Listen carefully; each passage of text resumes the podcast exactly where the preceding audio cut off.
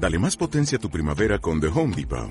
Obtén una potencia similar a la de la gasolina para podar, recortar y soplar con el sistema OnePlus de 18 voltios de Ryobi desde solo 89 dólares. Potencia para podar un tercio de un acre con una carga. Potencia para recortar el césped que dura hasta dos horas. Y fuerza de soplado de 110 millas por hora. Todo con una batería intercambiable. Llévate el sistema inalámbrico OnePlus de 18 voltios de Ryobi. Solo en The Home Depot. Haces más. Logras más. Hola, ¿qué tal? Muy buenos días. Espero que tengas un excelente inicio de semana, que todo esté bien. Hoy es lunes 16 de julio del 2018. Empezamos con Ricardo Rafael en el Universal, AMLO y los burócratas plebeyos. En este caso no se trata de buscar el prietito en el arroz, sino de reclamar que haya quedado fuera una pieza principal de la lucha contra la corrupción, la profesionalización de la función pública federal. El día de ayer domingo, el virtual presidente electo Andrés Manuel López Obrador presentó un listado de 50 puntos para garantizar honestidad y austeridad en el nuevo gobierno. Las medidas atienden al sentido común y responden al enojo que traemos los mexicanos por el abuso con que los gobernantes de todos los colores han administrado recursos que no eran suyos. AMLO promete acabar con fueros y privilegios. No más vehículos nuevos, ni choferes, ni secretarios particulares, excepto los titulares del gabinete. No habrá bonos, los viáticos se limitarán al mínimo. Adiós a los segundos médicos privados. Se terminaron los viajes injustificados al extranjero, lo mismo que las guaruras. Nada de usar aeronaves rentadas, ni de remodelar oficinas. ¿Quién podría estar en contra de estos planteamientos? Nadie que tenga un mínimo de sensibilidad frente al estado de ánimo imperante. Los abusos están encontrando una oposición de su misma proporción y tamaño. Y, sin embargo, el anuncio de ayer fue omiso con respecto a la crisis que enfrenta la función pública mexicana. La corrupción y la opulencia son ciertas, pero se trata de la punta del iceberg de una crisis de proporciones muy graves, cuyo origen no parece haber rozado aún el interés del futuro presidente de México. La Administración Pública Federal atraviesa por uno de sus peores momentos. No importa dónde se ponga el dedo, si en el sistema penal, en la gestión del territorio, en las políticas de desarrollo, en la salud o la educación, en las comunicaciones o la cultura. Por todas partes, la nave hace agua. Tiene razón López Obrador cuando apunta que aparte del problema se encuentra en la mezcla de indolencia y suntuosidad que han caracterizado a las cabezas, pero más allá de esa evidencia, debajo de esos mandos hay una burocracia maltratada, desprotegida, mm. vejada y humillada y sin ningún estímulo o ánimo que le permita desempeñarse con dignidad y decoro. Pongamos, por ejemplo, la cantidad de personas dedicadas a la enfermería en los hospitales públicos, cuyo número es muy inferior al que se requeriría. Muchas de ellas han sido empleadas mediante contratos irregulares, sin prestaciones de ley, sin seguridad en el empleo ni medios de defensa laboral para cambiar su situación. Ellas son parte del Estado mexicano y para que los servicios médicos se transformen no bastará con que se recorten los gastos, se eliminen los secretarios particulares o se prohíban los guaruras. Solo una reforma profunda a la estructura de recursos humanos que atiende al sector salud haría que las cosas realmente cambiaran. Otro ejemplo de las muchas cebras que se apremian son los custodios de las prisiones, quienes viven sus derechos humanos violados en permanencia por razones no muy distintas a las que experimentan las enfermeras. No tienen prestaciones, no se respetan sus horarios, no hay presupuesto para que coman, la carga de trabajo es excesiva, son insuficientes en número, etcétera, etcétera. La burocracia baja y la intermedia que laboran en las Secretarías de Gobernación, Agricultura, Comunicaciones, Turismo, Cultura, Educación, la PGR, Sedesol y el resto del Gobierno federal son víctimas de una prolongada negligencia política de los gobernantes que, hasta ahora, habían estado preocupados, en efecto, por el penthouse, pero desentendidos de los primeros pisos. Los más próximos al ciudadano de la función pública, donde los burócratas plebeyos trabajan todos los días han sido desde siempre los funcionarios plebeyos el hilo más delgado, mm. el punto justo donde se rompe la relación con la ciudadanía. Mientras no se reforme a fondo y sinceramente la estructura humana que da sustancia al gobierno, mientras la discusión solo sea capaz de atender los problemas o las deficiencias de la alta función pública, el gobierno mexicano continuará siendo un gigante con pies de barro. Zoom la profesionalización de las personas que laboran en el gobierno federal es pieza fundante de la lucha contra la corrupción. Para asegurar una función pública honesta se requiere, como mínimo, un servicio profesional que defina con honestidad cómo se ingresa, se avanza, se cobra, se obtienen prestaciones y se logra una jubilación suficiente dentro de la burocracia mexicana. Carlos Puig, los peligros de la sacudida de la burocracia. Nadie podrá discutir el diagnóstico de Andrés Manuel López Obrador sobre el aparato burocrático de altos niveles de los gobiernos federal y estatales, sueldazos, bonos, prebendas, secretarios particulares, multiplicación de asesores y consultores, camionetotas, viajes, lujos, gastos. Nadie podría dudar de que el aparato federal necesite una sacudida, pero también requiere un rediseño que lo haga eficaz. Los 50 puntos contenidos en el documento Lineamientos Generales para el Combate a la Corrupción y la aplicación de una política de austeridad republicana que López Obrador leyó a los legisladores y gobernadores electos de Morena la semana pasada son lo primero que, pero parecen contrarios a lo segundo. La lista enumera con claridad la reducción de privilegios y sueldos excesivos que se ha dado en el aparato del gobierno y, por ejemplo, en el punto 7, cumple con una petición negada en la reciente discusión del Sistema Nacional Anticorrupción cuando dice todo funcionario deberá presentar su declaración de bienes patrimoniales y de sus familiares cercanos. Esta información será publicada y transparentada en todos los casos. Mm.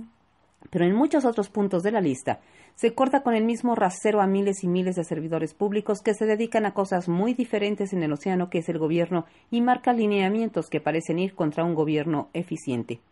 Tomo un solo ejemplo de muchos en la lista. No se comprarán sistemas de cómputo en el primer año de gobierno, dice el punto 10. ¿Cómo se puede apostar a la innovación tecnológica en la administración y entrega de servicios públicos para hacer una administración más eficaz con menos personal, sin aprovechar el desarrollo tecnológico que cambia todos los días? ¿Cómo se puede crear una de las propuestas más ambiciosas de la próxima administración, la de integrar a millones de jóvenes al mundo laboral, sin una nueva computadora, sin desarrollar un nuevo software que lo controle? Así como es de celebrar el principio de austeridad que inspira el documento, es de preocupar que en muchos otros el resultado podría ser uno de dos. Que la regla no se cumpla, es decir, sí se comprarán sistemas de cómputo, es decir, el lineamiento no será cumplido. Más de lo mismo, o terminaremos teniendo un gobierno ineficiente e incapaz de entregar lo que prometió. Porque a veces de buenas intenciones está empedrado el camino al desastre. Raimundo Riva Palacio, la supersecretaría de López Obrador. Hace dos viernes, Andrés Manuel López Obrador tuvo la primera gran reunión con lo que será su Gabinete Civil de Seguridad, en donde reveló el diseño para la renaciente Secretaría de Seguridad Pública, cuyo nombre definitivo aún está por determinarse, pero cuyas funciones producirán escalofríos por el tipo de integración de todos los órganos de inteligencia, no militares, bajo un mismo mando, al que se sumarán los especializados en situaciones de emergencia. La arquitectura de la nueva Secretaría incluirá áreas que hoy son responsabilidad de las Secretarías de Gobernación y Hacienda, que deben comenzar a trabajar para facilitar su traslado a lo que será una supersecretaría que tendrá a su disposición todos los recursos coercitivos del Estado mexicano. En la reunión estaba la secretaria de Gobernación designada, Olga Sánchez Cordero, de cuya mm. futura dependencia saldrán el CISEN y Protección Civil de la Secretaría de Hacienda, cuyo futuro titular Carlos Manuel Ursúa no estaba presente, se irá a la Unidad de Inteligencia Financiera y que se creó en 2004 para coadyuvar en la prevención y el combate a los delitos de operaciones con recursos de procedencia ilícita y que hoy es un brazo eficiente para enfrentar y neutralizar la fuente de poder de los cárteles de la droga y organizaciones terroristas. Nadie replicó nada en esa reunión, donde se escucharon los grandes trazos de la futura Secretaría de Seguridad Pública. Pero el martes pasado, en la primera reunión que tuvo Sánchez Cordero con sus futuros colaboradores en gobernación, afloraron los desacuerdos con el futuro presidente. Leonel Godoy, exgobernador de Michoacán y exsecretario de Seguridad Pública en la primera parte del gobierno de López Obrador en la Ciudad de México, expresó que no era conveniente que se trasladara al CISEN a la nueva secretaría, porque gobernación perdería ojos y oídos que le permiten mantener la gobernabilidad. Sin embargo, la decisión de López Obrador está tomada y quien ya está trabajando en los diagnósticos de la Policía Federal y del CISEN es Joel Ortega, experto en temas de seguridad, que fue presentado como asesor de Sánchez Cordero. A la cita de los futuros funcionarios de gobernación no fue invitado Alfonso Durazo, quien será el próximo secretario de Seguridad Pública, pese a que toda la sesión trató únicamente el tema que le compete.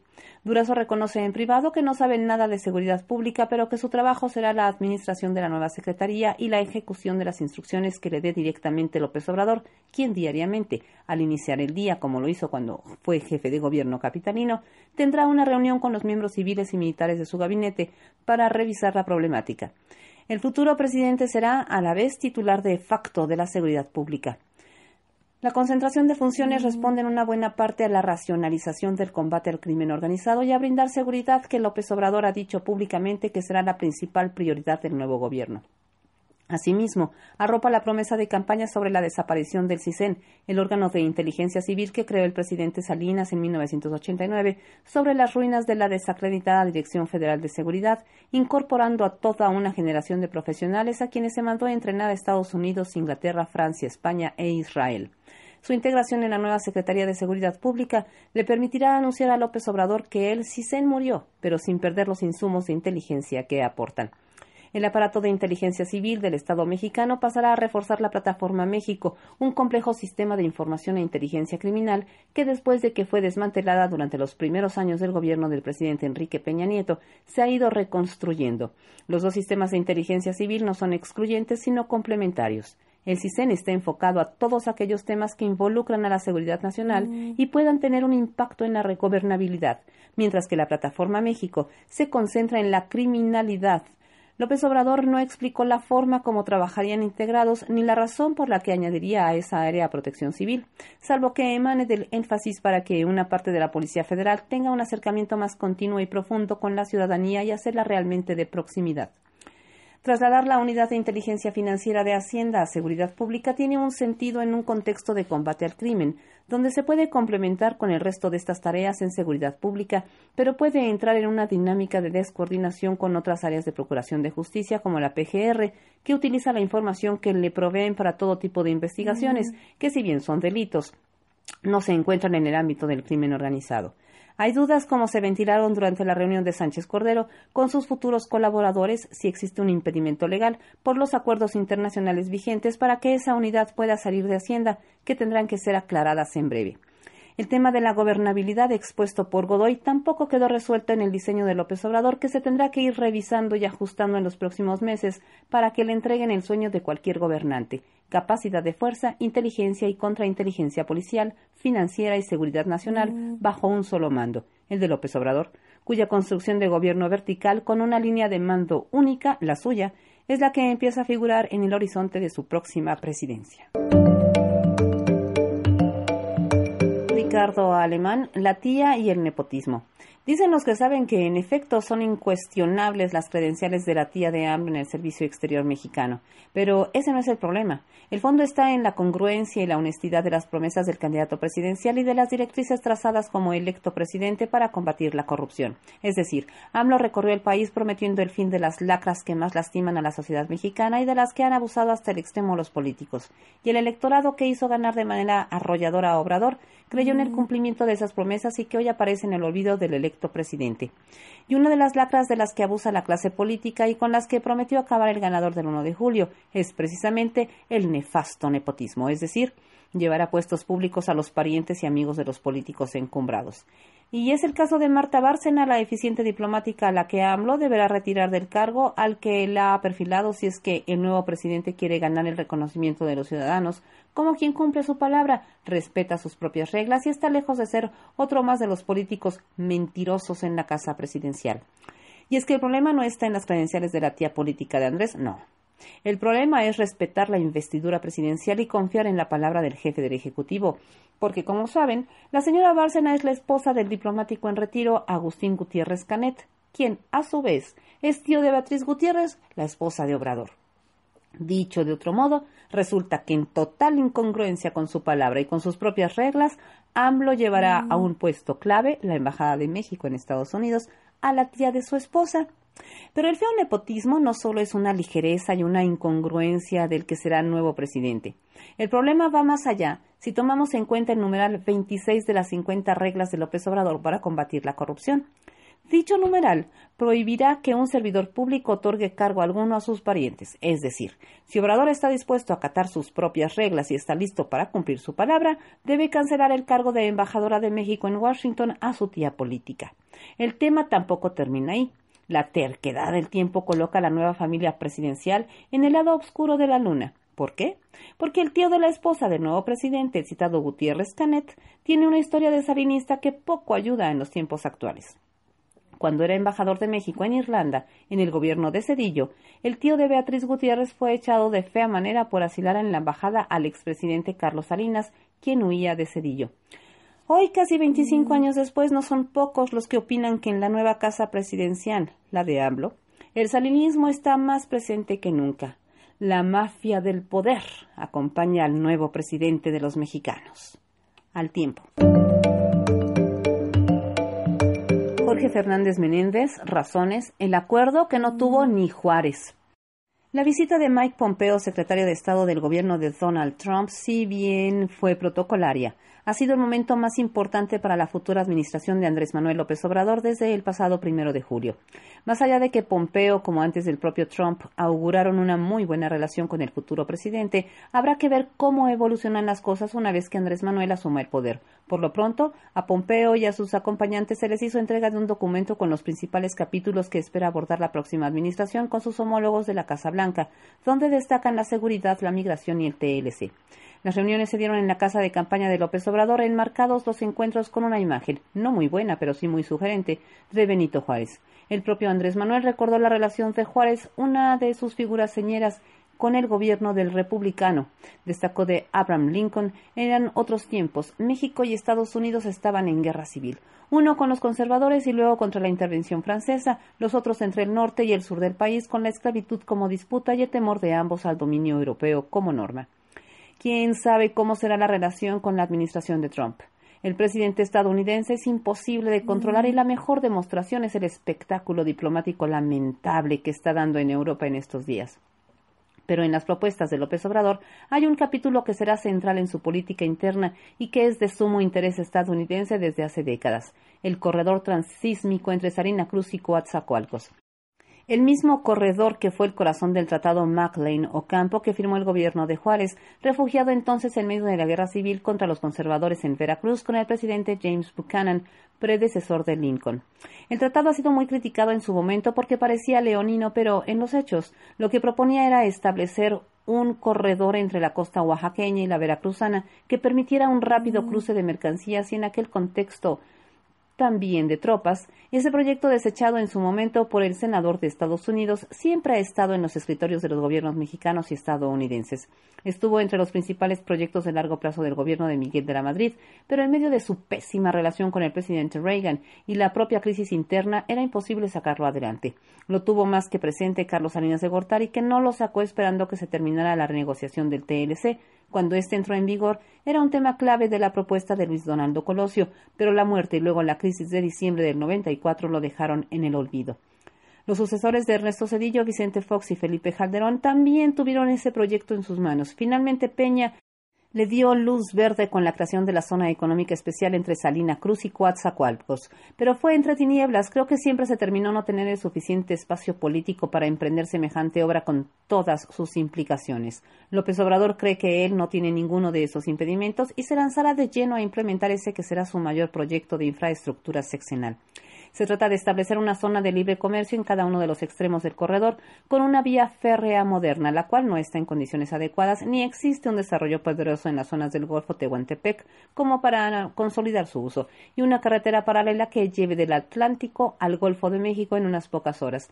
Es un proyecto que detonará todo el desarrollo de la región pero también, aunque no se lo diga abiertamente, es muy importante en términos geopolíticos y de seguridad nacional.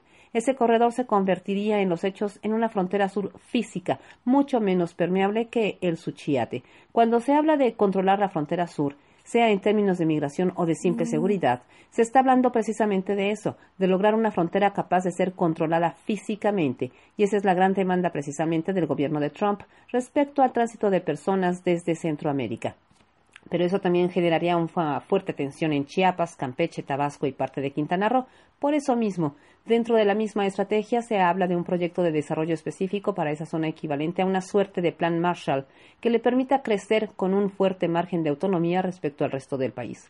Siempre se temió con ese proyecto dividir a México. La única forma de no hacerlo es garantizando para esa zona un crecimiento y desarrollo real y autónomo. Queda pendiente otro tema. Para hacerlo se deben atemperar las exigencias de las comunidades indígenas y campesinas de la zona, incorporándolas a esos esquemas de desarrollo. Nadie, hasta ahora, lo ha logrado. López Obrador cree que puede hacerlo, pero en ello se juega también buena parte de la legitimidad política. Ese es su mayor desafío y su mayor oportunidad. Quintana, AMLO cambiará la vida pública de México. ¿Cuánto va a cambiar la vida del país con el gobierno que va a llegar en los próximos meses? Más de lo que muchos creen, incluyendo algunos de los partidarios de AMLO. Por lo menos es lo que uno puede concluir tras dos semanas de actividad frenética por parte del candidato ganador, que hoy finalmente toma cuatro días de vacaciones. Permite enlistar algunas de las cosas que, de concretarse, van a modificar sensiblemente la vida del país para bien y para mal. Uno, la reducción de las estructuras de la administración pública. Aún faltan muchos detalles. Por ejemplo, ya se estableció que de las siete subsecretarías que existen en gobernación solo se van a quedar tres. En la SEP, en lugar de cuatro, va a haber dos. Algo muy parecido veremos en todas las dependencias. Dos, la reducción del número de altos cargos del gobierno. La estimación es que se eliminen seis mil plazas de altos funcionarios en todas las dependencias y además podría haber un recorte total de plazas de confianza de más de 240 mil si se cumple el objetivo de reducirlas en 70%. Tres, se concentrarán las compras públicas en Hacienda. El que una sola instancia haga las compras de gobierno puede hacer lentos los procesos de adquisición, pero también limitará fuertemente la corrupción que genera en múltiples instancias de todas las dependencias. Cuatro, cambiará el estilo de gobierno. Habrá fuerte reducción de viajes y giras de funcionarios públicos. Los asuntos tendrán que atenderse a distancia con lo positivo y negativo que esto implica. Cinco, habrá Telecán muy pronto. Tras la reunión del viernes pasado, existen los elementos para suponer que el acuerdo básico en materia de libre comercio para la región podría alcanzarse antes de las elecciones de noviembre en Estados Unidos y quizá pueda ser suscrito en los primeros meses del próximo año. Seis, habrá presiones fiscales. Pese a los esfuerzos para adelgazar el sector público, difícilmente podrá haber recursos suficientes para financiar programas sociales y proyectos de inversión. Habrá una guerra entre las dependencias que pedirán recursos para sus proyectos y Hacienda, que tratará de mantener las variables económicas en orden. Siete, habrá un debilitamiento adicional del PRI que probablemente lo convierte en un partido marginal. Muchos militantes del PRI estaban en ese partido porque era la vía para llegar al gobierno con su caída estrepitosa en las elecciones del 1 de julio. En muchos lugares dejará de ser esa vía y por lo mismo una parte importante de su militancia va a moverse a Morena. 8 cambiará la Constitución. No sabemos cuánto, pero es muy probable que la mayoría que tiene AMLO en los congresos locales y la posibilidad de estar cerca de la mayoría calificada en ambas cámaras del Congreso Federal va a permitir hacer modificaciones constitucionales o incluso reescribir la totalidad de esta. Difícilmente AMLO y su equipo van a resistir la tentación de cambiar la ley fundamental del país en algún momento de su administración cuando tienen las condiciones para ello. Hoy casi todo es especulación, pero en muy pocas semanas empezaremos a ver ya modificaciones legales que van a redefinir gradualmente, en unos aspectos para bien, en otros para mal, la vida pública del país. Seguiremos con el tema. La vuelta del obscuro Raimundo Collins, Héctor de Mauleón, el Universal. Cuando Andrés Manuel gobernaba la Ciudad de México, una célula del cártel de Tijuana, organización dirigida por los hermanos Arellano Félix, empezó a operar en Iztapalapa y Ciudad de Zahualcóyotl.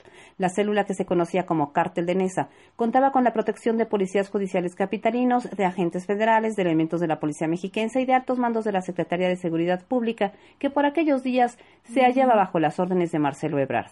Aunque el gobierno de la ciudad procuró apartar de la atención mediática las actividades de aquel grupo criminal, su presencia se olvidó inocultable a partir de febrero del 2002.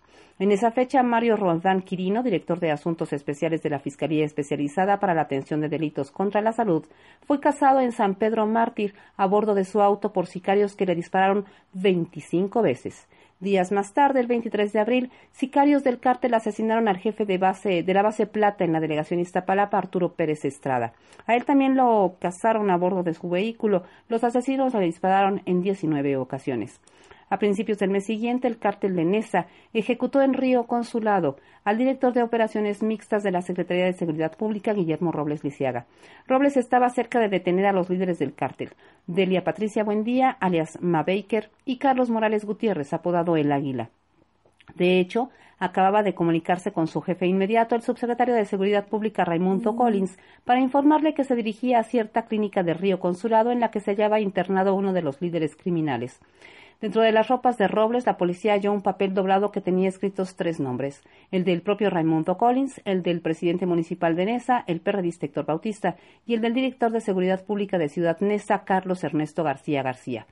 No hubo grandes explicaciones sobre aquella lista. Se dijo que se trataba probablemente de funcionarios amenazados por el cártel. En todo caso, el tercero de ellos, García, fue sentenciado a poco después a 25 años de cárcel acusado de haber puesto al servicio de Ma Baker una red de protección oficial. En agosto de ese año, la PGR presentó por fin a Ma Baker, la presunta aliada del cártel de los Arellano, que controlaba más de 300 tienditas en Iztapalapa, Nesa y Tepito. La declaración de un testigo protegido reveló que el brazo derecho de Ma Baker, el Águila, era hijo del primer inspector de la Secretaría de Seguridad Pública, Carlos Morales Correa. Al menos en una ocasión, el inspector había intervenido para que agentes de la SSP dejaran en libertad a su vástago. Durante la ola de detenciones que siguió, un cómplice de Ma Baker involucró al subsecretario Collins en la venta de protección al cártel Nesa. Ebrard desestimó la acusación. Hay que tomar en cuenta que los que están declarando son delincuentes. No podemos actuar con base en declaraciones o imputaciones que hacen delincuentes que están procesados, dijo. Collins fue acusado poco después de proteger al líder de una banda de secuestradores, César Gómez, el licenciado, integrada por policías de élite de la Secretaría de Seguridad Pública. En aquellos años trascendió que Ebrard ordenó que se abriera era una investigación interna que esclareciera las acusaciones en contra de su subsecretario. El informe que le presentaron no fue tranquilizante. Collins tenía además varias quejas en la CDHDF por tortura y ejercicio indebido del servicio público. En abril del 2003 presentó una renuncia por diferencias en el mando operativo y amenazas de muerte. Tres años más tarde, cuando Ebrard llegó al gobierno capitalino, Collins fue designado director de la central de abasto. Investigaciones periodísticas de esos años revelaron la manera en que cargamentos de droga llegaban a las bodegas de la seda. Entre fruta, flores y legumbres se documentó también la venta de droga, el secuestro, el robo y la extorsión como prácticas cotidianas toleradas por el director. Mm. Al arrancar el gobierno de Miguel Ángel Mancera, Collins fue llevado a la dirección del Instituto de Vivienda. Las denuncias de constructores y contratistas no tardaron en llegar. Notas de la época relatan que el funcionario fue acusado de cobrarles 10 millones de pesos a cambio de mantenerlos en las listas del INVI. El jueves pasado, José Ramón Amieva dio a conocer el nombre del funcionario que podría suceder a Iram Almeida al frente de la Secretaría de Seguridad Pública. Exacto, Raimundo Collins, a pesar de su largo pasado polémico. Mayor. Si el diablo está en los detalles, en la próxima legislatura el detalle está en los suplentes porque, bajita la mano, varias de las curules y los escaños que ganaron importantes cuadros morenistas no serán ocupados por sus titulares. Ahí está el caso, por ejemplo, de Alejandro Encinas, que ya se veía despachando como presidente del Congreso Capitalino y hasta andaba ofreciendo cargos a sus allegados cuando, sorpresa, le avisaron que será subsecretario en Gobernación. Mm. En la misma situación está Tatiana Cloutier, que pintaba para ser pieza clave en San Lázaro tras su papel como coordinadora de campaña, pero también estará despachando en Bucareli. De igual forma, Alfonso Durazo dejará su libre su lugar en la Cámara de Senadores para tomar las riendas de lo que será la Secretaría de Seguridad Pública. Por ejemplo, al Olga Sánchez Cordero, secretaria de Gobernación, su lugar en el Senado lo ocupará la actriz Jesús Rodríguez. Falta ver quiénes serán los demás ganones y si todo fue plan con maña o pura chiripa. Luego de terminar la carrera Molino del Rey, el presidente Peña Nieto se encontró el sábado con que alguien más pagaba la carrera René Juárez. Cuentan que el encuentro entre ambos se extendió bastante tiempo, por lo que evidentemente no hablaron solo de a dónde se irá de vacaciones el guerrerense. Hasta donde se sabe, el ex casi dirigente priista le ratificó a Peña que buscará ser el líder de la bancada tricolor en San Lázaro. Lo que nadie sabe es si el presidente le dio su bendición o si ya no le importa. En estos días de nombramientos anticipados, por si nadie lo recuerda, el próximo gobierno inicia funciones hasta el primero de diciembre. Resultan curiosas algunas declaraciones de los futuros funcionarios. Ahí está, por ejemplo, el caso de Alejandra Frausto, la eventual secretaria de Cultura, quien ya anda repartiendo nombramientos e incluso anunció como si fuera su decisión que el INA y el INVA permanecerán. Alguien debería avisarle a la ex colaboradora de Ángel Aguirre que tanto antropología como bellas artes son instituciones creadas por ley, no por decreto. Así que para desaparecerlas, por si acaso se le antojaba hacerlo, su existencia tendría que borrarla legisladores y no de un plumazo. Ayer terminó el Mundial, anoche acabó la serie de Luis Miguel y Andrés Manuel se fue unos días de vacaciones. ¿Qué diablos hacemos ahora con tanto tiempo libre? Trascendió, trascendidos, bueno, trascendió que muchos jueces y magistrados federales confían en la ministra en retiro Olga Sánchez Cordero para que defienda cualquier intento por reducir el presupuesto y el salario de los integrantes del Poder Judicial de la Federación. Dicen que Sánchez Cordero, como ministra de la Suprema Corte de Justicia de la Nación, defendió que el Poder Judicial de la Federación opere con autonomía y un buen presupuesto, por lo que esperan que convenza al próximo presidente López Obrador de no hacer ajustes en dicho poder. Trascendió que el líder minero exiliado en Canadá, Napoleón Gómez Urrutia, llegará llegará a México barriéndose para su registro como senador y poder así rendir protesta el 1 de septiembre. Se prevé que ya con la constancia en mano arribe al país la segunda quincena de agosto para incorporarse a los trabajos de instalación de la nueva legislatura previstos para el 29 de ese mes, cuando se instalará la mesa de decanos con Ricardo Monreal, Cristóbal Arias y Beatriz Paredes por ser los legisladores con mayor experiencia.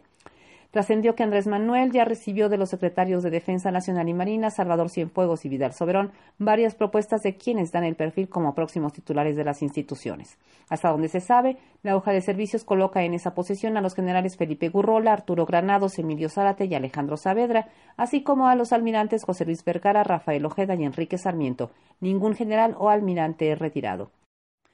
Trascendió que las huestes del Bester Gordillo Morales han iniciado una campaña en redes sociales denominada Juan Díaz debe renunciar y reivindicando la imagen de la exlideresa magisterial y exigiendo la salida del líder de la CENTE, Juan Díaz de la Torre. Empiezan las vendetas políticas del sector magisterial para recuperar el sindicato que irá a la par de la derogación de la reforma educativa anunciada por el virtual presidente electo. Trascendió que el jefe de gobierno de la Ciudad de México, José Ramón Amieva, dará a conocer esta semana los nuevos movimientos en su gabinete tras los ajustes realizados por la renuncia de Irán Almeida. Dicen que el Instituto de la Vivienda, mejor conocido como INVI, llegará a algún experto en obra y que ya ha trabajado en el gobierno, sobre todo por la reconstrucción.